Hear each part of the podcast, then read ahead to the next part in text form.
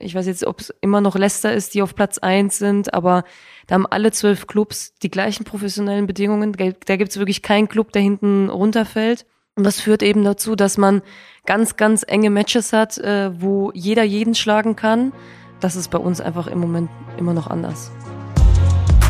Eintracht vom Main, der Club-Podcast von Eintracht Frankfurt.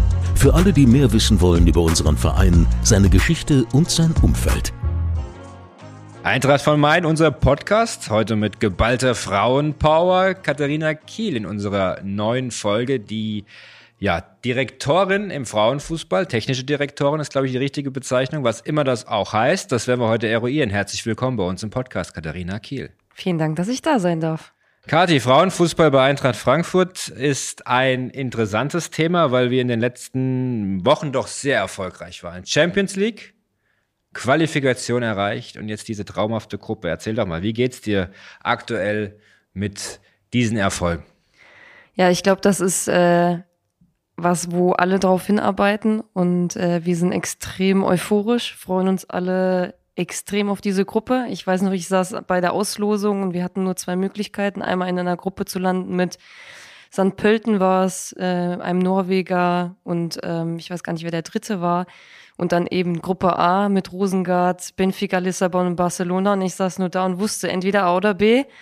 Und habe nur zu einer Kollegin von mir gesagt, bitte nicht B, bitte nicht B, weil genau das können wir, gegen äh, so Hochkarätern zu spielen. Darauf freuen wir uns. Dafür spielen wir Fußball. Und von daher ist die Vorfreude immens groß. Alle Spiele im Deutsche Bankpark? Großartige Stimmung, hoffentlich. Ähm, also wir müssen natürlich die Werbetrommel rühren, dass da auch äh, viele Zuschauerinnen und Zuschauer kommen. Was macht dich denn zuversichtlich, dass wir den großen FC Barcelona schlagen? Ja, wir haben es ja schon mal geschafft. Das können wir wieder. Ich glaube, das ist, sind genau diese Spiele, wo man vielleicht im Vorfeld sagt, das sind die Gegner, wo man nicht mit einem Sieg rechnet, aber dann einfach mit unserer Stärke hier in dem großen Stadion. Wir hatten schon einige Spiele, äh, wo es im Vorfeld äh, vermeintlich klar war, wer gewinnt. Gegen den VfL Wolfsburg erinnere ich mich. Während wir dieses Jahr 2 zu 4 verloren haben, das wollen wir auch nicht verschweigen, trotzdem auch eine sehr gute Leistung phasenweise zumindest abrufen konnten in der Phase der Saison. Aber der FC Barcelona ist natürlich nochmal eine andere Kategorie. Champions League-Sieger, wirklich auch namhafte Spielerin natürlich auch als Reisedestination auch für unsere Fans. Äh, wir müssen ja nicht nochmal die Männer hervorheben mit 35.000 äh, Fans in der Stadt. Axel Hellmann redet mittlerweile von 40, wahrscheinlich werden es in Max 50 sein, vom Gefühl her. Aber das ist auch richtig so, weil es auch wirklich tolle Erinnerungen waren. Aber sicherlich auch für den einen oder anderen Fan des Frauenfußball eine tolle Destination. Definitiv, wir werden im Johann Cruyff Stadion spielen, ähm, weil das Camp Nou ja auch gerade umgebaut wird. Nicht weniger attraktiv.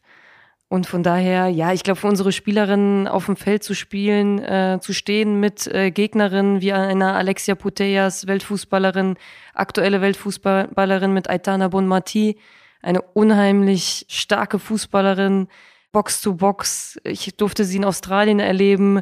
Äh, Wahnsinn. Und so könnte ich jetzt äh, noch äh, weiter die Spielerinnen aufzählen. Ähm, von daher für unsere Spielerinnen einfach, ich habe äh, mit Laura Freigang telefoniert nach dem Los, die haben sich alle gefreut, weil das sind genau die Spiele, auf, auf die wir uns freuen und für die wir jeden Tag trainieren. Australien, Neuseeland, da kommen wir gleich nochmal zu sprechen. Da war die Weltmeisterschaft aus deutscher Sicht nicht wirklich erfolgreich, sondern sehr ernüchternd. Der Deutsche Fußballbund, auch da eine Baustelle offen. Also äh, kommen wir nochmal auf unsere Gruppe, wenn wir die De Gegner mal durchgehen. Über Barca haben wir gesprochen. Rosengard aus Malmö, aus Schweden. Was ist das für ein Gegner? Was erwartet uns dort? Es ist eine physisch sehr starke Mannschaft. Ich glaube auch vor allen Dingen auswärts wird es kein leichtes Spiel, weil wir dort auch auf Kunstrasen spielen werden. Das heißt andere Bedingungen, auf die wir uns auch erstmal einstellen müssen ja, nichtsdestotrotz äh, gehen wir in dieses Spiel, wir gehen in jedes Spiel, um zu gewinnen.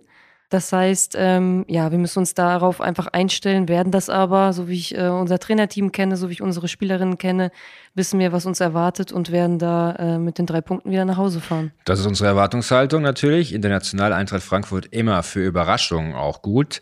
Benfica Lissabon, der dritte im Bunde, dritte Gegner. Da freuen wir uns auf ein vorweihnachtliches Spiel, volles Stadion. Da kam jetzt auch die Confirmation von der UEFA, dass wir tatsächlich auch einen Tag nach dem, wahrscheinlich einen Tag nach Borussia Mönchengladbach, da erwarten wir eigentlich ein Mittwochsspiel, weil wir mit den Männern äh, sonntags in Leverkusen spielen werden, höchstwahrscheinlich. Das heißt, am Donnerstag Heimspiel im Deutsche Bank Park und am Christbaum quasi.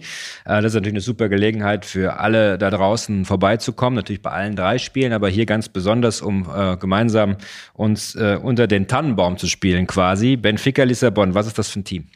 Anders als äh, Rosengart eine sehr technisch basierte Mannschaft. Da äh, wird es darauf ankommen, dass wir eben schneller sind, handlungsschneller sind und da einfach unsere Stärke ausspielen. Gerade im Umschaltspiel haben wir da einige Möglichkeiten. Also etwas anders als Rosengard. Nichtsdestotrotz, auch da werden wir die drei Punkte sicherlich mitnehmen. Wie bereitet ihr euch vor auf diese Spiele? Bei den Männern wissen wir ja, einen Tag vorher wird angereist. Zunächst einmal hier trainiert am Deutsche Bankpark. Das hat Oliver Glaser damals so eingeführt. Dino Topmüller sieht es genauso. Also die haben beide da die gleiche Vorstellung, möglichst in Frankfurt zu trainieren, außer jetzt Helsinki. Das kann ich schon verraten. Da geht's quasi etwas früher hin, weil man nochmal auf dem äh, Kunstrasenplatz trainieren will, um sich dafür so ein bisschen auch äh, einzuspielen, beziehungsweise die äh, Kunstrasenluft zu schnuppern, sage ich mal.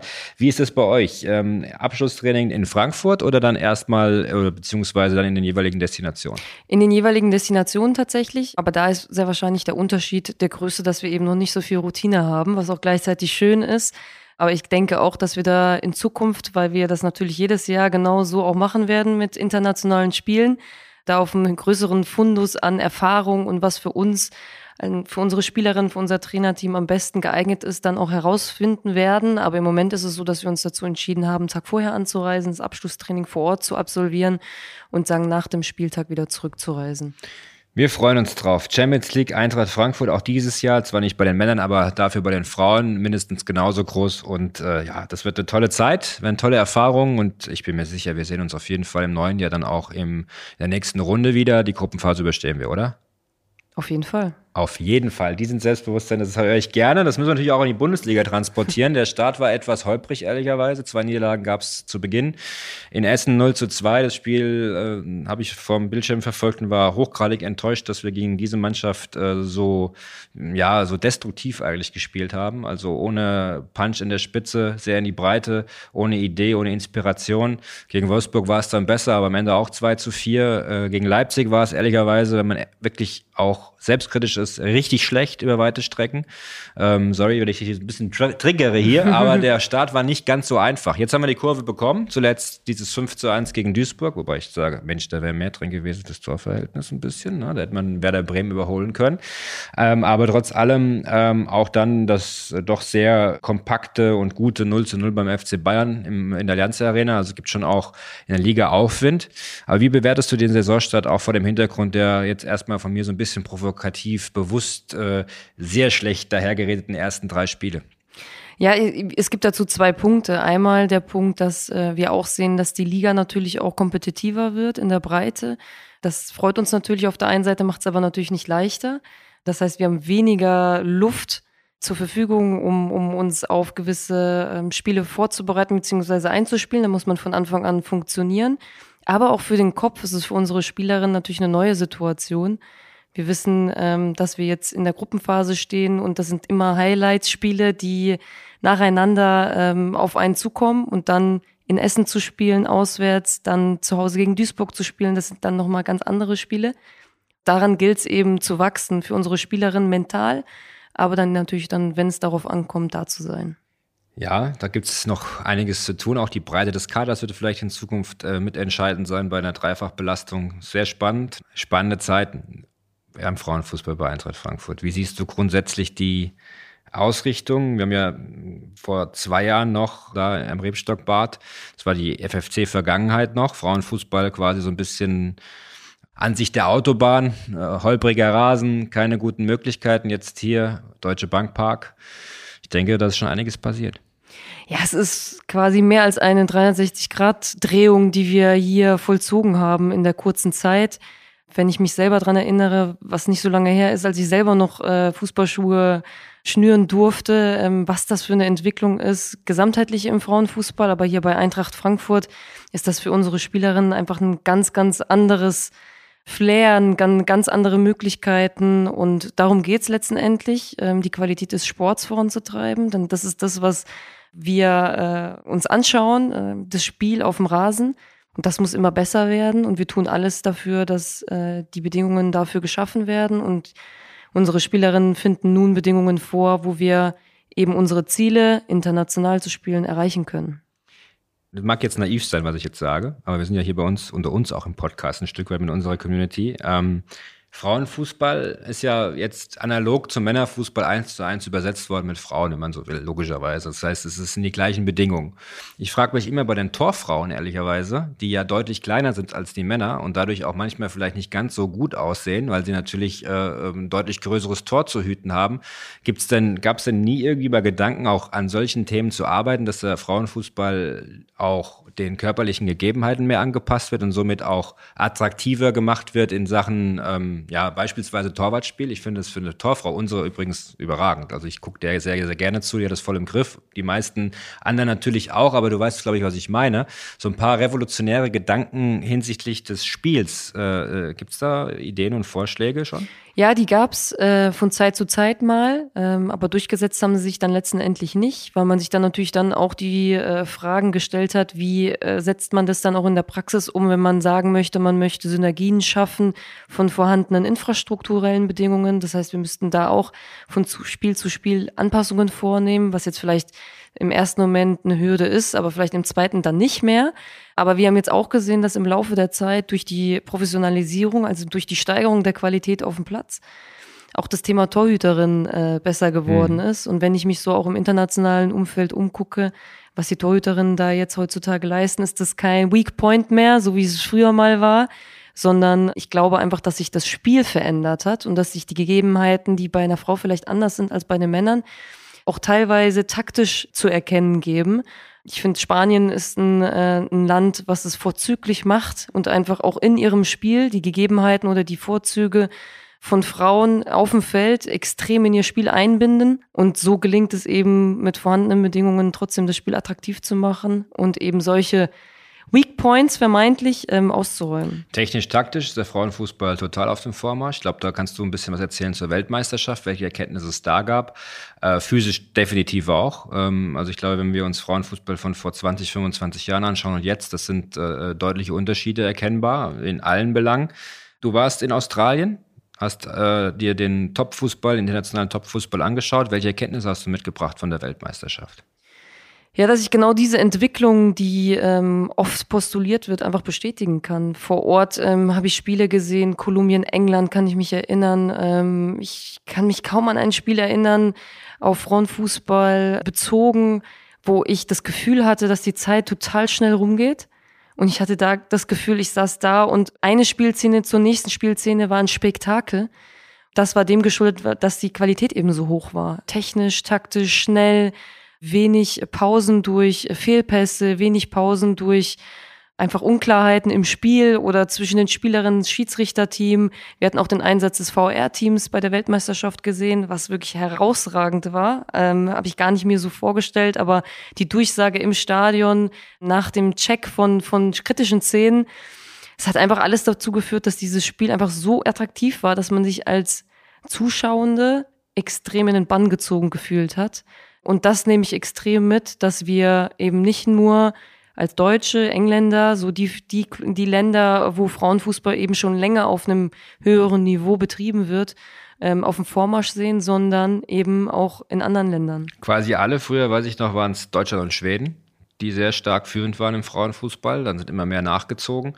England dann natürlich jetzt auch, die definitiv gerade eine besondere Rolle im Frauenfußball spielen. Ähm, auch was die Ligastruktur betrifft, das muss man auch ganz klar sagen. Also ich glaube, die Professionalität der englischen Frauenliga, da können wir uns in Deutschland sicherlich noch eine Scheibe von abschneiden. Da sind wir noch entfernt von, was Sachen Vermarktung und TV betrifft. Ja, dem ist wirklich so. Und da müssen wir auch äh, dringendst äh, aufholen, uns unsere Köpfe zusammenstecken und an neuen Konzepten arbeiten, weil wir sehen das tatsächlich auf allen Ebenen. Wenn es darin darum geht, neue Spielerinnen für die deutsche Liga zu gewinnen, ist das für uns als Eintracht Frankfurt natürlich eine andere Situation als jetzt vielleicht für einen SC Freiburg beispielsweise, weil wir natürlich hier mit Frankfurt einen hervorragenden Club haben, der super aufgestellt ist in jeglichen Abteilungen.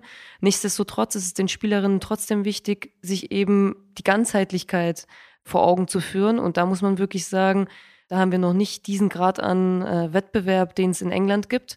Äh, wenn man sich dort die ersten Spiele anguckt, da, ich weiß jetzt, ob es immer noch Leicester ist, die auf Platz eins sind, aber da haben alle zwölf Clubs die gleichen professionellen Bedingungen. Da gibt es wirklich keinen Club, der hinten runterfällt. Und das führt eben dazu, dass man ganz, ganz enge Matches hat, äh, wo jeder jeden schlagen kann.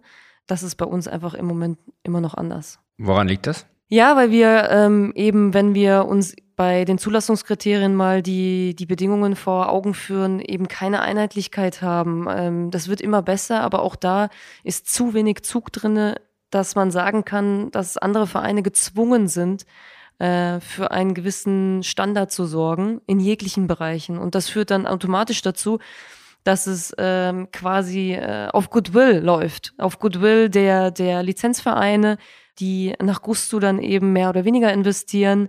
Reine Frauenfußballclubs haben es natürlich unheimlich schwer. Wir haben es jetzt gesehen mit dem FC, FFC äh, Turbine Potsdam, was da passiert ist, ähm, sinnbildlich für die Entwicklung. Und wenn das äh, ein Goodwill-Geschäft ist, dann ist es schwierig, eben für Standards zu sorgen, für Einheitlichkeit zu sorgen und für ein gesamtheitliches Produkt. Das Interesse ist wichtig, dass die Menschen sich für Frauenfußball interessieren. Wir haben in Frankfurt das Glück, dass in der Eintracht-Community und auch im Eintracht-Umfeld sich viele Menschen dafür äh, begeistern können. Also mehr als das noch beim FFC der Fall war. Insofern ist der Plan der äh, Übernahme auch ein Stück weit aufgegangen und das Zusammen der Fusion vielmehr. Äh, wenn man sieht, was der FFC früher für Zuschauer hatten, da sind wir quasi immer so an der 1000 gewesen. Zwischen 800 und 1000 war, glaube ich, so die, die Zahl. Äh, mittlerweile sind wir, ich glaube, das letzte Spiel gegen Duisburg 5-1 am Brentano-Bad war, glaube ich, 2200 Zuschauer, was schon mal okay ist. In der Liga zuletzt gegen Wolfsburg zu Hause 15.000 im Deutsche Bankpark. Das sind ja Zahlen, die waren früher überhaupt nicht realistisch. Glaubst du, dass dieser Zuschauerzuspruch noch weiter wachsen kann? Oder glaubst du, dass man irgendwann sagen muss, okay, wir haben bei den Frauen vielleicht so 6.000 bis 8.000, die wir immer hinkriegen müssen mit der entsprechenden Infrastruktur, wo wir erstmal nachhaltig äh, beweisen müssen, dass das auch möglich ist, Woche für Woche. Ne? Beispiele eben bei uns, 2000 Duisburg, 15.000 Wolfsburg, da ist ja ein gewisser Gap dahinter, der auch marketingtechnisch eine Rolle, wo das sicherlich auch eine Rolle spielt. Wie ist da deine Haltung zu? Ja, ähm, ich glaube, wir müssen beides tun. Wir müssen einmal natürlich es schaffen, äh, da eine Regelmäßigkeit rein zu, reinzubekommen, um einfach jedes Spiel so attraktiv zu gestalten, dass wir Menschen dazu bewegen, einfach bei jedem Spiel auch dabei zu sein. Glaube aber eben auch, dass uns natürlich solche Spiele wie gegen Wolfsburg im Deutsche Bankpark helfen, solche Peaks mehr Zuschauer zu erreichen, ein anderes Erlebnis zu schaffen um als Zugwert voranzugehen und dann nachhaltig die Leute dann auch in zu Spielen wie gegen Duisburg zu kriegen. Aber auch da ist es eben ein Geschäft, was von vielen Seiten einfach Zuspruch braucht. Also wir brauchen auch einen attraktiven Gegner. Sieht man ja auch, wenn wir gegen Wolfsburg spielen, schaffen wir es. Gegen Duisburg eher weniger. Ähm, das liegt zwangsläufig einfach daran, dass die Spiele ähm, nicht im Vorfeld schon entschieden sind, aber trotzdem den, den Menschen einfach sehr klar ist, dass dann ein gewisses Ungleichgewicht herrscht ja, das im Idealfall äh, oder im Regelfall kein Spiel wird, wo wir Schwierigkeiten haben, das am Ende für uns zu entscheiden. Wir kommen jetzt mal zu dir persönlich und fangen an mit den Eagles 11. Die erste Frage, was ist das schönste Reiseziel, das du in den letzten Jahren besucht hast? Mein schönstes Reiseziel ist tatsächlich Sydney gewesen. Frauenfußball-Weltmeisterschaft. Ich war noch nie in Australien und ich war überwältigt von dieser Stadt. Also du hast doch keine Angst vor Spinnen. Nee, also tatsächlich, man muss auch sagen, als ich mit den Einheimischen dort gesprochen habe, haben sie mir gesagt, das wäre eine Geschichte aus den Medien, dass so viel äh, Tiere sich überall aufhalten und so präsent wären. Das wäre gar nicht so der Fall. Ich habe tatsächlich auch keine Begegnung gehabt, äh, war äh, relativ viel unterwegs und äh, kann das auch bestätigen. Also ja, und ins Meer bin ich auch gegangen. Äh, von daher auch da äh, meine Angst vor Haien hat sich nicht äh, bewahrheitet am Ende, Gott sei Dank. Sehr gut, sehr gut, sehr gut. Du sitzt hier quietschfidel, nichts passiert. Das ja. heißt, wir können äh, alle nach Sydney reisen. Das ist ein gutes Zeichen für mich. Ich könnte mit Spinnen, hätte ich ein bisschen Probleme, ehrlicherweise. Wenn du jedes Musikinstrument spielen könntest, welches würdest du gerne spielen können? Aufgrund meiner Vergangenheit äh, im Eiskunstlauf das Klavier tatsächlich. Also damals, heute hat sich das verändert. Damals musste man äh, die Programme, die man dort läuft, ähm, Im Wettkampf äh, musste, durfte man nicht mit Text haben. Ähm, das hat sich jetzt verändert und von daher waren das tatsächlich überwiegend klassische Musikstücke, die einen begleitet haben auf dem Eis, von daher Klavier. In welchem Stadion hättest du gerne mal Fußball gespielt? Im Camp Nou. Und im Deutsche Bank Park. Was war denn das äh, größte Stadion, in dem du gespielt hast? Das war das Stadion in München, aber tatsächlich das, nicht die Allianz Arena, sondern das Grünwaldstadion. Weiß wo die 60er zu Hause Richtig. sind. Was ist dein Lieblingsort in Frankfurt? Der Main. Weil? Ich liebe das Wasser.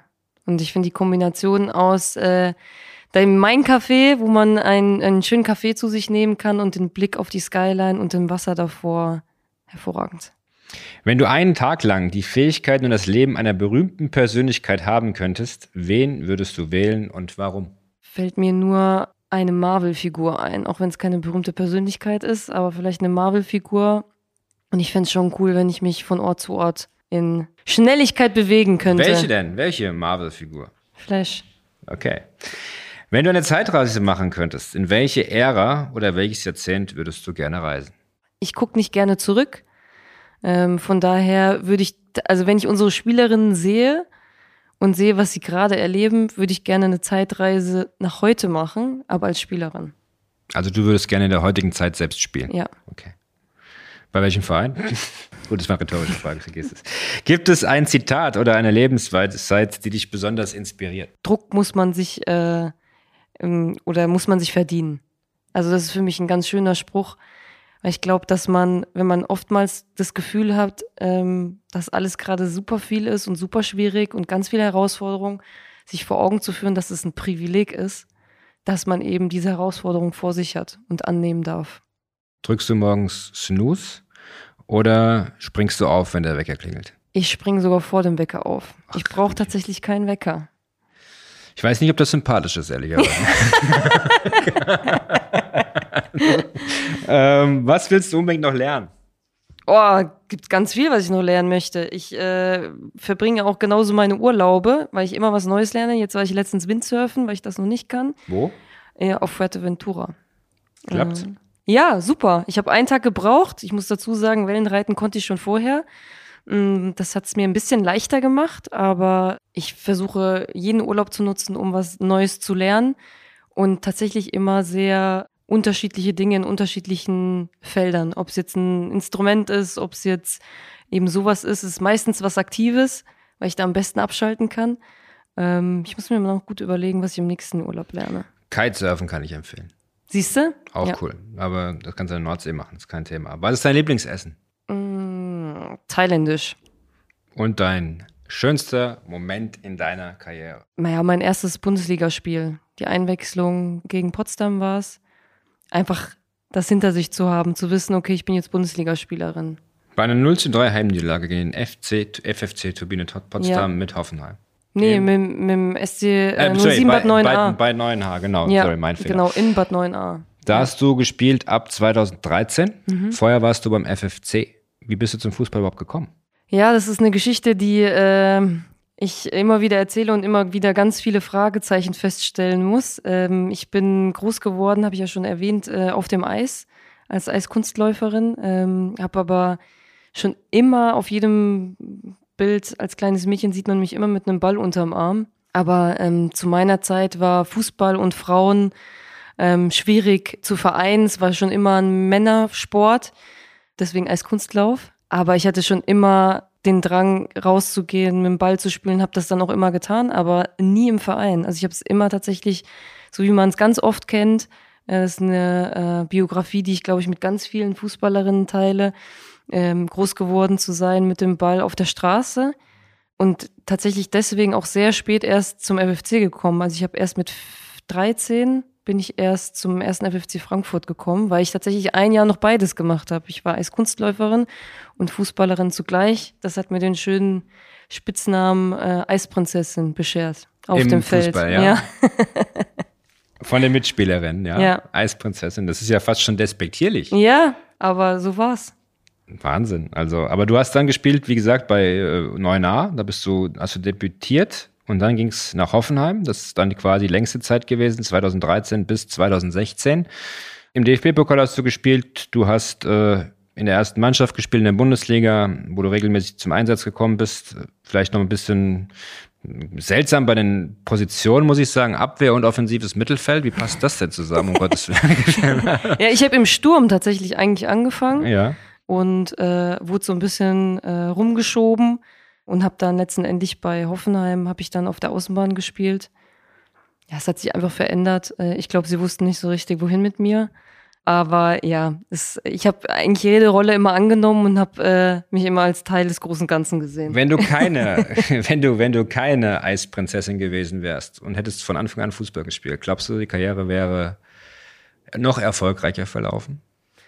Ich bin mir nicht sicher, weil ich schon eine Verfechterin bin von diesem ähm, ja, multisportiven Ansatz. Ähm, weil ich muss sagen, man muss sich mal vorstellen, ich habe zwar mit 13, erst 14 mit dem Fußball so richtig angefangen im Club, aber dann ging es schon relativ schnell bei, für mich in die zweite Bundesliga.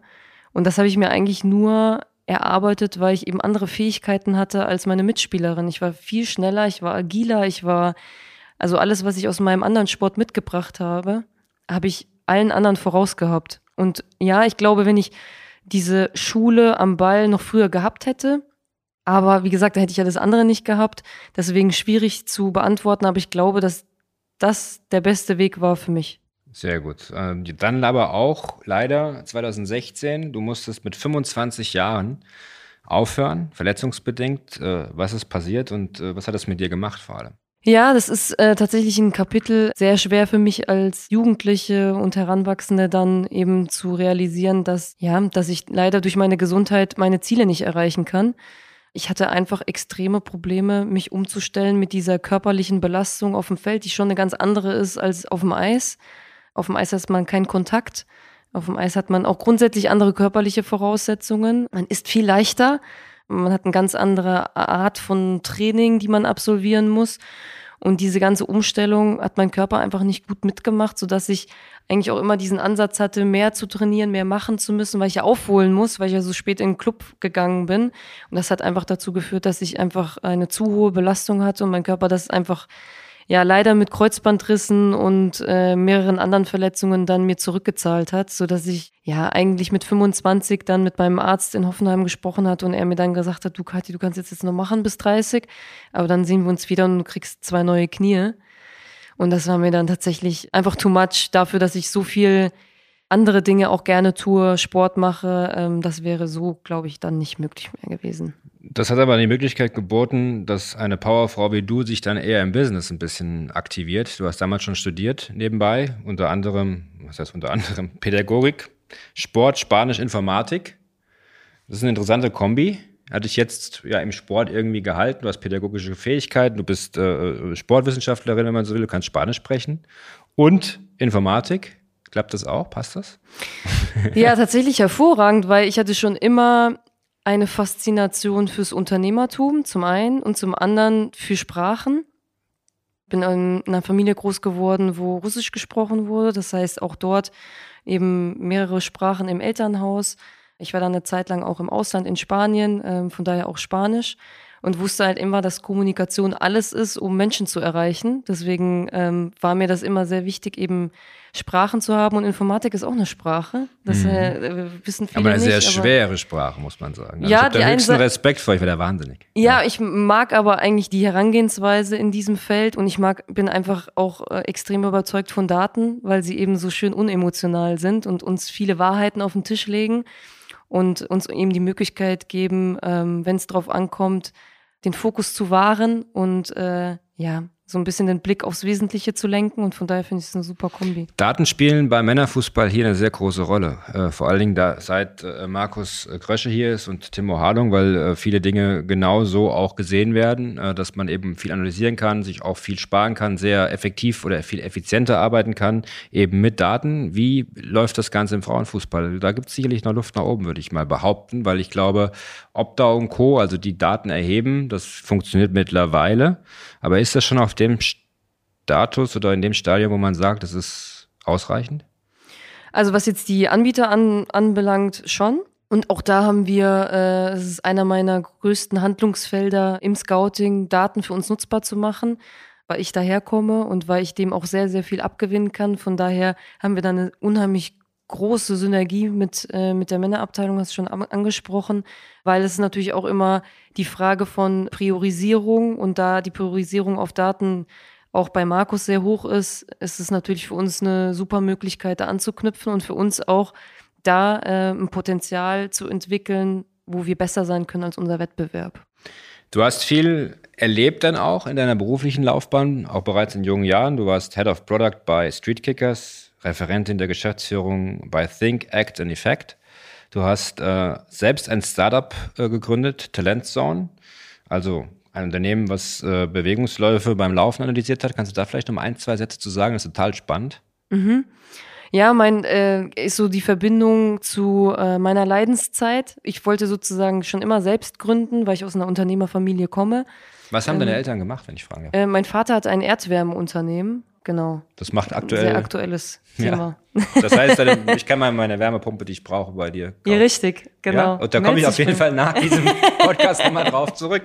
Das ist ja heute mit sehr langen Lieferzeiten. Ja, okay. Genau, und die machen das schon, ja, ewig. Äh, da bin ich groß geworden in dem Unternehmen. Äh, ja, ein richtiges Papakind, immer mit meinem Papa unterwegs und Brunnen gebohrt äh, weiß auch, wie man das bedient, kann auch jegliche Fahrzeuge fahren, die so drumrum Also schwirren. du kannst Bagger fahren? Ja, ich kann quasi alles, was man so auf so einer Baustelle sieht, kann ich fahren. Aber es ist auch tatsächlich was gewesen, was, wo ich wirklich mit einem Lächeln zurückblicke, weil mir das so viel Spaß gebracht hat. Und von daher halt eben auch diese Erfahrung, ähm, Unternehmen zu haben, verantwortlich zu sein, keine Wochenenden zu haben, was ich aber total schön fand, Zeit mit meinem Papa zu verbringen so ein bisschen mitgenommen und wusste, okay, das ist eine ganz andere Rolle, wenn man selbst gründet, weil ja, ich war trotzdem immer Papas Tochter. Da hat man ja in gewissen schwierigen Situationen keine schwierigen Situationen. Wenn man selbst gründet, ist man selber eben diejenige, die dann für alles verantwortlich ist. Und von daher wollte ich eben zum einen ein Unternehmen gründen, wusste nicht so richtig was und bin dann eigentlich auf die Idee gekommen, meine Leidenszeit zur Lösung zu machen.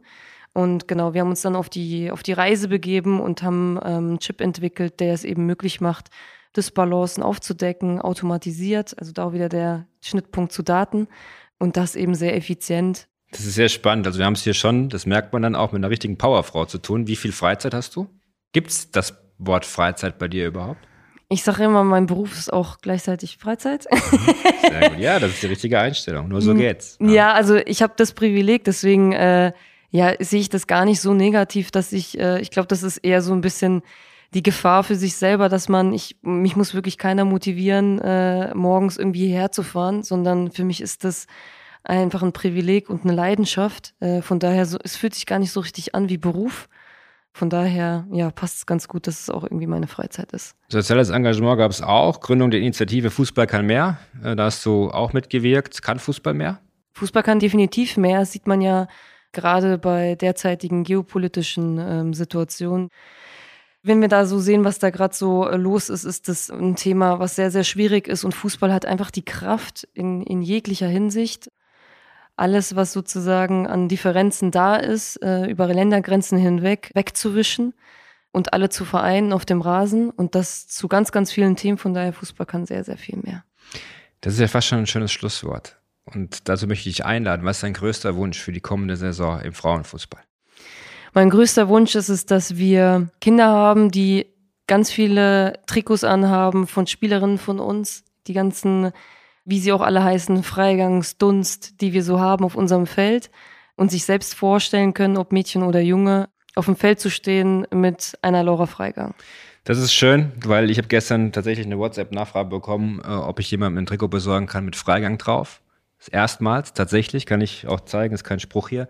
Und ähm, das hat mich gefreut, weil es zeigt, dass die Relevanz steigt, dass wir auf dem richtigen Weg sind. Und ich glaube, wir sollten jetzt alle gemeinsam dafür sorgen, dass wir eine tolle Saison spielen im Frauenfußball.